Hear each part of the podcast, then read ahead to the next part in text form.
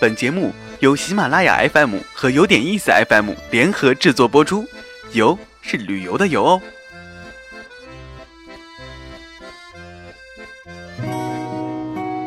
如果没有一场说走就走的旅行，不如让耳朵来一次周游世界，听听有点意思，越听越有意思。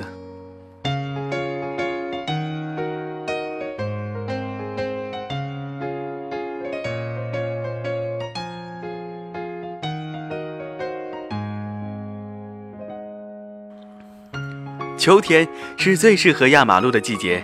春日虽然百花齐放，但飘飞的柳絮和梧桐絮可能会引发过敏。夏季酷暑难当，去哪儿都离不开一把阳伞。冬天北风瑟瑟，像刀子刮在脸上。而天高云淡的秋日，凉爽的秋风为梧桐叶和银杏叶镀上金黄，曾经遮天蔽日的翠绿化作五彩斑斓。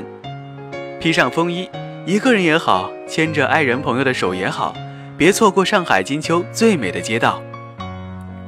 武康路、安福路、多伦路、复兴路，上海有很多条富有韵味的马路。今天布鲁斯要带你逛的这条路，可是连胡歌都在微博里特地表达喜欢过的，那就是优雅静谧的思南路。如果你想回顾老上海的曼妙风情，来这里绝对不会失望。思南路原名马思南路。求助于一九一二年上海法租界第三次扩张时，为了纪念当时去世的法国音乐家马思南而得名。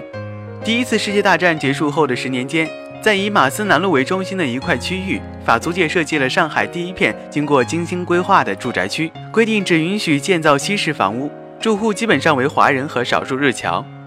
今天的思南路依旧不通公交车，入夜后亦没有霓虹闪烁，只有昏暗的老式路灯。伴着街边小店清淡的灯光，香樟、榆树和法国梧桐在红瓦洋房旁款款而立。不同于大马路的喧嚣，树叶的沙沙声、游人的谈笑声、自行车的叮铃声，在这里制成一首老上海的怀旧小曲。思南路七十三号就是周恩来故居周公馆了。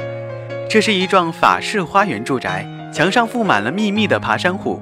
二楼大阳台有露天楼梯直通花园，大花园里只有冬青、龙柏、棕榈等。在绿荫的草坪中央，立着一株枝繁叶茂的大塔松。从前的夏秋时节，周恩来总喜欢在晚饭后独步到塔松下，坐在藤椅上与工作人员亲切交谈。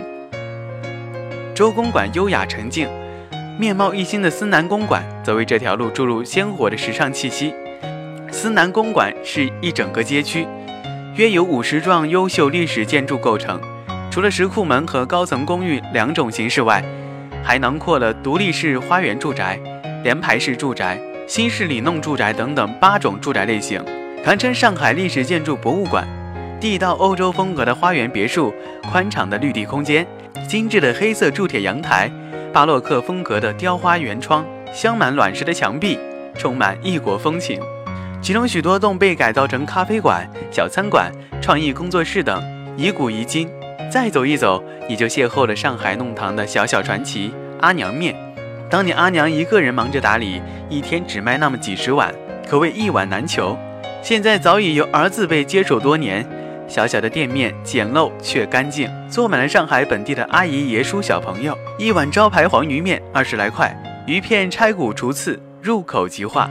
汤头鲜美喷香，有些味道说不清哪里好，但就是谁都替代不了。秋日思南路宛如斑斓的水彩画，在繁华都市里静静蜿蜒着，只等你入画。